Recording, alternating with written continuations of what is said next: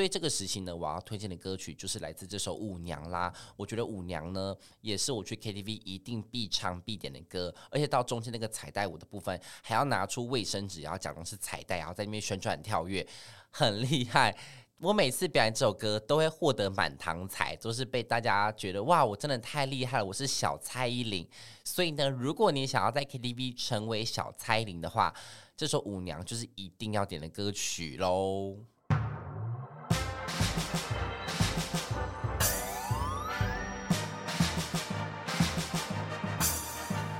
说说说说你爱音乐。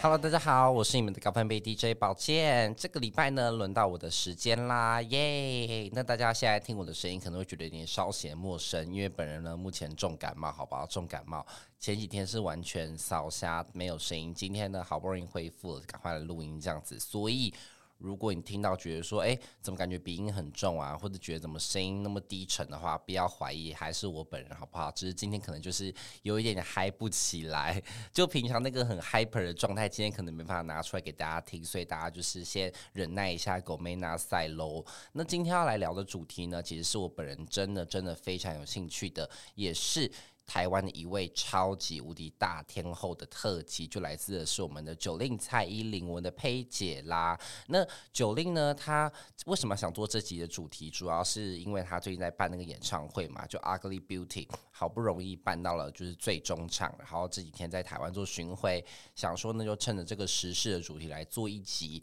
她的特辑好了。那今天呢，我总共会把 Jolin 分成五个时期的时间点，然后介绍她各个时期的代表作的歌曲分享给大家听。那如果你有兴趣的话，我们就一起听下去喽。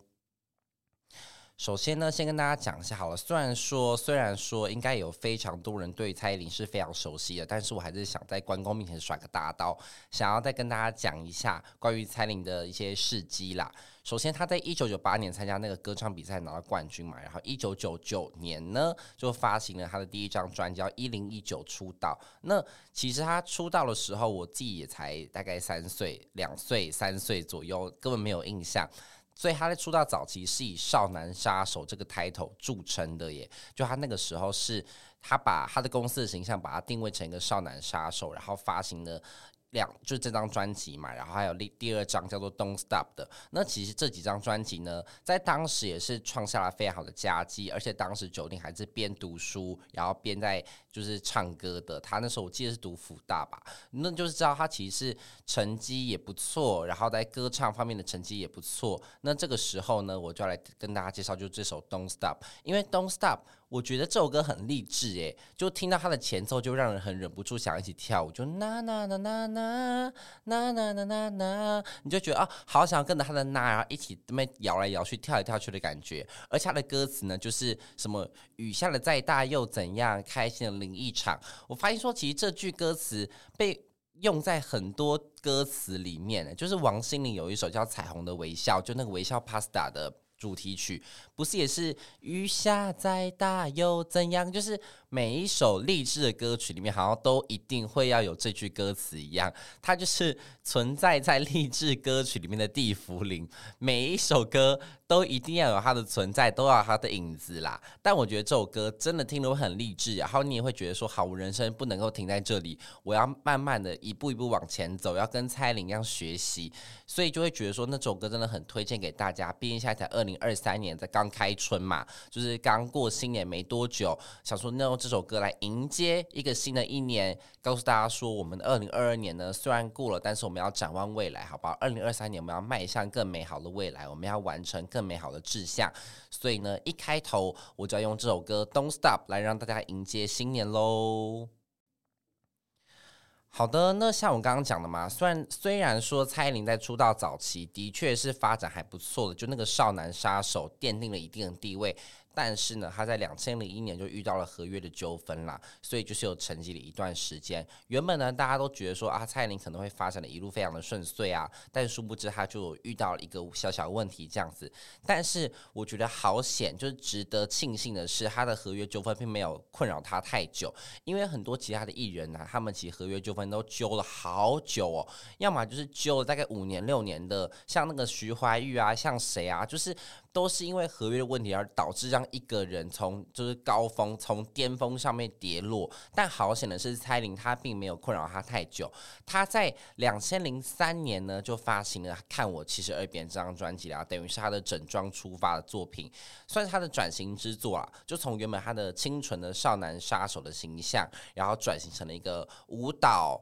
就是舞蹈天后、时尚指标。奠定了那种九令舞曲为那个主导取向的方位啦的定位，我觉得很特别的是，他刚好因为这个合约的问题，然后让他整个人可以这个摇身一变，然后变张观音面，这个变成了一个舞曲天后、动感天后的感觉，真的很难得。因为其实很少很少人，我觉得也是因为他很幸运，跟他够努力，才可以达到这样的目标啦。因为真的很少人是可以借由合约的问题之后，整个在破茧重生，整个在破茧而出，像。像一个美丽的花蝴蝶一样，可以在破茧而出，很少人可以做到，但是九零他做到了。他既有这样子的一个成绩之后呢，推出了一张转型之作，就像我刚刚讲的《看我七十二变》这张专辑啦。也就是从这个时候开始，他更广为人知嘛，就是有更多的粉丝啊，然后更多的台湾的民众，更多亚洲的。朋友们知道他是谁，知名度也渐渐大开。我自己呢也是在这个时候认识他的啦。虽然说我那个时候也大概也才幼稚园而已，可是因为幼稚园像我之前讲过的，就是我会那么老灵魂的原因，就是我姐姐大我八岁嘛，所以我很长时候被她耳濡目染，就被她传染了。她听什么歌就听什么歌，然后加上那个时候呢，其实九零她真的代言了很多东西嘛，就是变得我们都一定在生活中一定会看到她的存在，一定会看到她的身影，就是每。每一个大街小巷啊，然后跟电视上啊，跟电脑上啊，都会看到蔡依林。所以为什么会对蔡依林那么熟悉？为什么会那么早就喜欢蔡依林？其实原因也是因为这样啦。就我也是在看我七十二变，这个时候就变得很喜欢她。就哇，她有够会跳，真的很厉害。而且看我七十二变呢，其实这首歌它还有个鬼故事，就是他呢。好像在几分几秒里面可以听到有个人叫什么姐姐还是什么的，反正就超恐怖的。我现在想到还觉得毛骨悚然，吓到不行。如果现在不是白天，我根本不敢跟大家分享这个故事。但就是好像在几分几秒之处，在录音室版本，然后有个什么姐姐，就是有一个叫姐姐的那个，不是谢金燕哦，是真的有人叫姐姐，好不好？就是很可怕的一个故事，分享给大家。那其实这个时期的九令呢，我自己更喜欢的一首歌叫《说爱你》。《说爱你》这首歌我自己也是好喜欢哦，就觉得说哇，他这首歌呢，就是听起来他的前奏也是会让人很想跟着一起跳舞，而且直到目前到 KTV 去唱，我觉得都不过时，因为现在也流行回来那个 Y2K 了嘛。那说爱你，这是 MV 里面的舞的造型也好啊，或者说他的歌曲，或者说他的这个服装。我觉得整个都很 Y Two K，这个就是 Y Two K 当时的把它极大成了极致化，所以你到现在在 KTV 唱，我觉得一点都不不过时，然后反而是走在现在流行指标上面的一首歌曲。那说爱你这首歌呢，它有句歌词也是听说有很多鬼故事，就是那个你没发现我躲在角落，就是说什么哎，好那 KTV 唱就会有什么东西出现这样子，所以九令的歌也是。挺可怕的，也是挺可怕的。但就是只要听说遇到这种有点类似灵异事件的歌曲，都会很红，那就是真的不例外。你看，像看我七十二变，或像说爱你，真的不都是超红的作品吗？所以呢，在这个时期就整装出发这个时期呢，我想推荐给大家的歌曲就是这首说爱你啦。那不知道大家有没有听过？如果没有的话，就一起听听看喽。好的，那再到他的第三个时期呢？因为其实从第二个时期开始，九令就一直在往高峰迈进嘛，就像是野蛮游戏呀，然后招牌动作啊，睁一只眼闭一只眼呐，巴拉巴拉巴拉，就是。非常非常多 hit 的歌曲都在这个时期出现了，但是我觉得他的下一个时期呢，我想定位成是他的地才之路，就是这个时期，是舞娘那个时期啦。因为舞娘呢，其实这张专辑在台湾也卖了三十万张哦，在全亚洲也卖了两百五十万张，是。两千零六年的销量冠军，销量第一名，而且这张专辑呢，甚至让她拿下了金曲的最佳女歌手奖，让她的生涯也达到第一波巅峰啦。所以我觉得把这个舞娘这个时期定位成她的一个巅峰时期，我觉得是完全不为过的，而且是一定必要存在性的。那为什么说是地才之路的这个地才呢？是因为他有一部那个演唱会，就唯舞独尊演唱会的纪录片嘛，就叫做《地才》。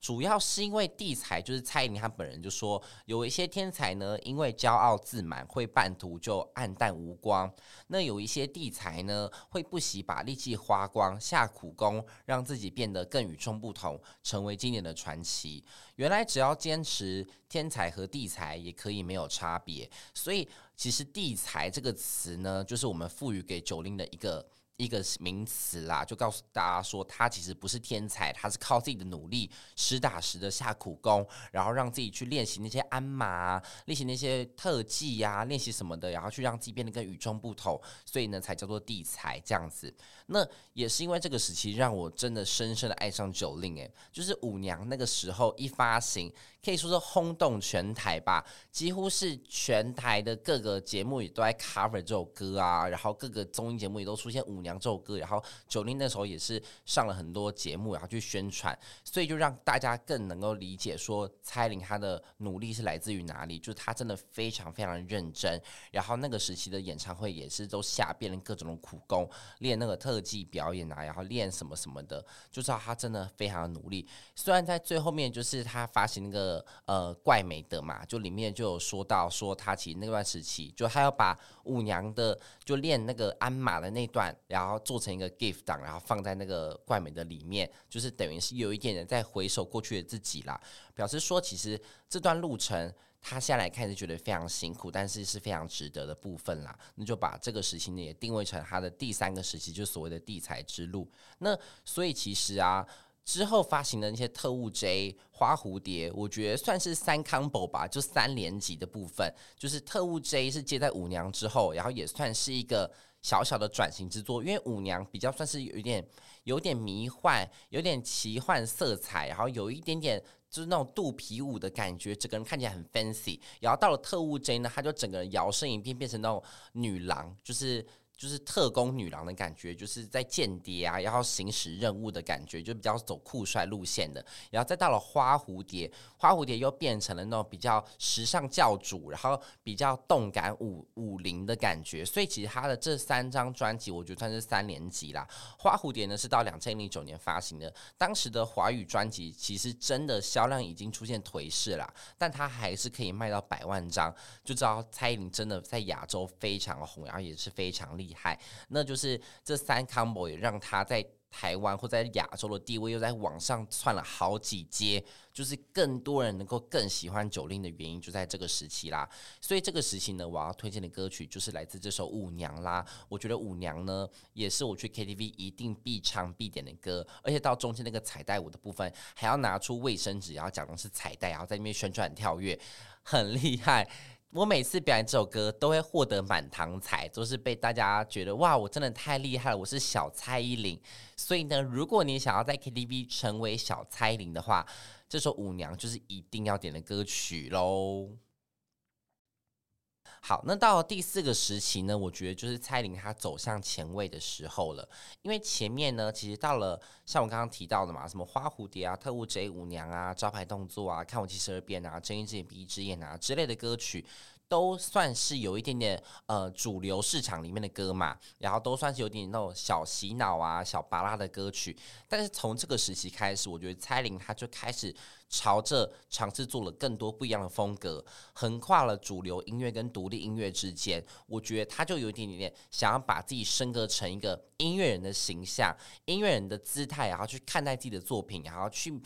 真正的去面对自己的作品，所以在这个时期开始的 Jolin，他做了更多不一样的尝试。从二零一二年开始的那个 Muse 那张专辑啊，他就开始尝试了很多不一样的风格。像我刚刚提到了嘛，我觉得他跳脱了属于自己原本的框架。就大家呢对于蔡琳原本的形象都觉得他就是个嗯流行天后，一个舞曲天后。但是呢，很少人会觉得说他的抒情歌也是被值得拿来一提的。但从这个时期的开始啊，Jolin 他就开始更琢磨于自己的作品的完成度，这张专辑的完成度，他会自己去做想法，自己去做操刀。那所以就从这张专辑开始，好几首收录曲我自己都好喜欢哦，就包含了他从许哲佩做的《诗人漫步》，蔡健雅做的《我》。然后吴青峰做的迷幻，就是他这几张、这几这一张专辑里面的这几首收录曲，我觉得我都很喜欢，然后也都是很面对自己内心的想法，就尤其是蔡健雅、天涯做这首《我》这首歌，我自己也好喜欢，因为等于是说，他就是把蔡依林的这个人，把他写的很巨细靡遗，然后把他摊在荧光幕前面，告诉大家说，就是说，呃，就是。如果你发现我就是胆小又懦弱，你还会喜欢我吗？然后说，呃，我我很怕，其实我很怕没有人爱我啊，就是这样就不算是我存在了，怕我的生命会变空白。就他的歌词，我觉得写的非常的浅显易懂，但是又句句扣人心弦，我觉得是非常难得的，所以就觉得蔡健雅帮他写这首歌真的很厉害。那。再来呢，就是从《呸》这张专辑嘛，那《呸》呢，其实更是让九令这样的独特的风格走向一个极致化，也在词曲的创作上面更关注了社会中的少数族群，然后开始呢为社会发声啊。我觉得他整个的曲风也偏向了更洋气了，就是更。往欧美靠拢，就尤其 Play 我呸这首歌，知道说他在国际上的反响也是非常的好，更是让 Jolin 走向了国际的视野，然后让他呢甚至也登上那个妈妈的颁奖典礼，就是在韩国那个颁奖典礼嘛，就知道说其实从这个时期开始，Jolin 他更是走向了国际，更像更是走向了前卫，他想表达的东西呢，我觉得就更多元化，同时呢也广受了业界跟粉丝的好评，所以就是说他在这个时期其实他展现的样貌，我觉得是更多元了，跟之前比起来那种。舞曲动感挂的，现在当然也是有，但同时呢，他更注重于自己内心的声音啊，更想要表现出自己真实想要表达的作品的样子。我觉得这样的九令更是让粉丝们喜欢。就我自己呢，被他这个时期更是感动到，更是动容到了，就觉得这时候的九令真的非常厉害。那这个时期的代表作呢，我觉得就要推荐就是那个 Play 我配给大家听听看喽。好的，那到了最后一个时期呢，就是第五个时期，就是他回归内心，回归到自己的初衷，然后回归到真的就整个人觉得哦，好，我现在要还俗了，我现在要回到我原本样子的时期，就是从二零一八年底发行那个《Ugly Beauty》开始啦。我觉得九零就从这个时候开始回归到了歌手的内心层面，主要呢就是要打破世俗审美的标准嘛，还有探讨人类情感的。就是两极为主题，因为其实《Ugly Beauty》就怪美的这这首歌呢，它就是在打破世俗审美标准。就一开始他的那个 MV 不就是一个法官，然后在审判 Jolin 吗？然后再跟他讲说什么哦，因为你什么是不达世俗的审美标准，所以要判你什么入狱之类的，反正巴拉巴拉。然后里面这首歌呢，你就在嘲讽的是现在社会上面对于审美。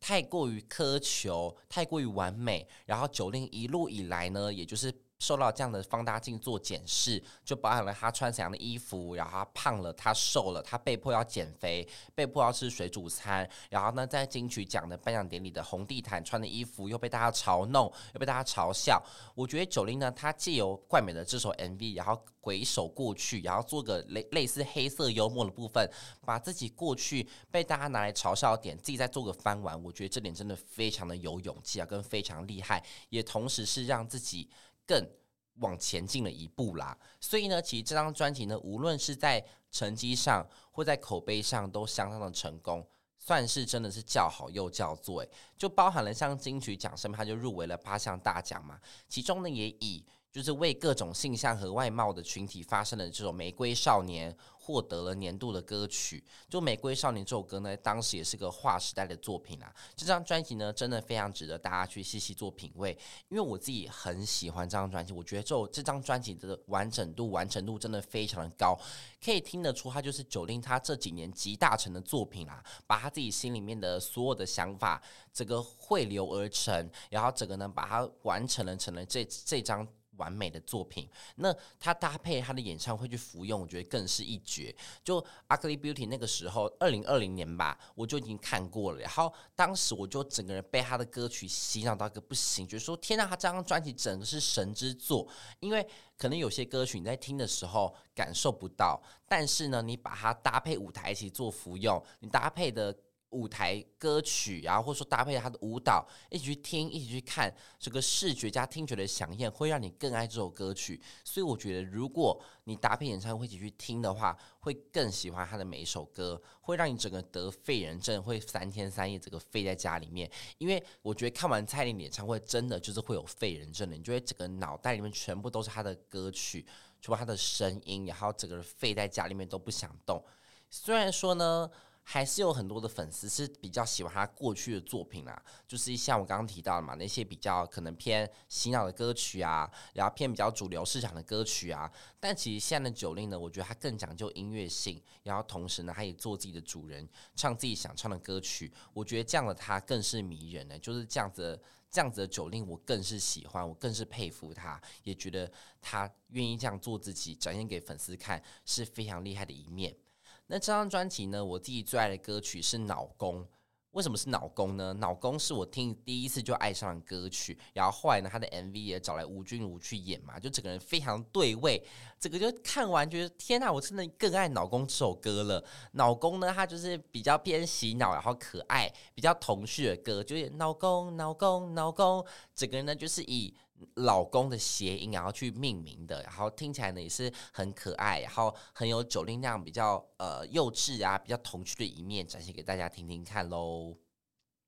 好的，那今天呢就整理了九令的五个时期的作品啦。那不知道你自己对于他的哪个时期最有印象，或者说你自己最喜欢呢？也欢迎来告诉我们哦。那蔡依林呢，她最近在办那个 Ugly Beauty 嘛，我自己呢也即将要去现场去听了，好不好？所以我自己非常期待。心情很澎湃，就是很期待九零不知道会拿出端出怎样的菜来给我们看喽。因为我觉得这几天看到很多人在剧透，我都告诉自己说不能看，不能看。就那个新闻采访我也不看，然后朋友 PO 限动态我也不看。想说我要等着自己去亲眼见证，我要等着自己去身历其境去看到到底他这次演唱会有多厉害的突破。所以我自己是超级无敌兴奋又期待，我好兴奋啊，我好兴奋啊，我真的好兴奋去看九零的演唱会。就这样子，所以今天就先做了这一支来帮自己预热，然后同时呢也帮大家回顾一下蔡依林的五个时期啦。好的，那如果你喜欢今天这集 Podcast 或想许愿推荐我或 MIDI 来介绍的歌曲的话，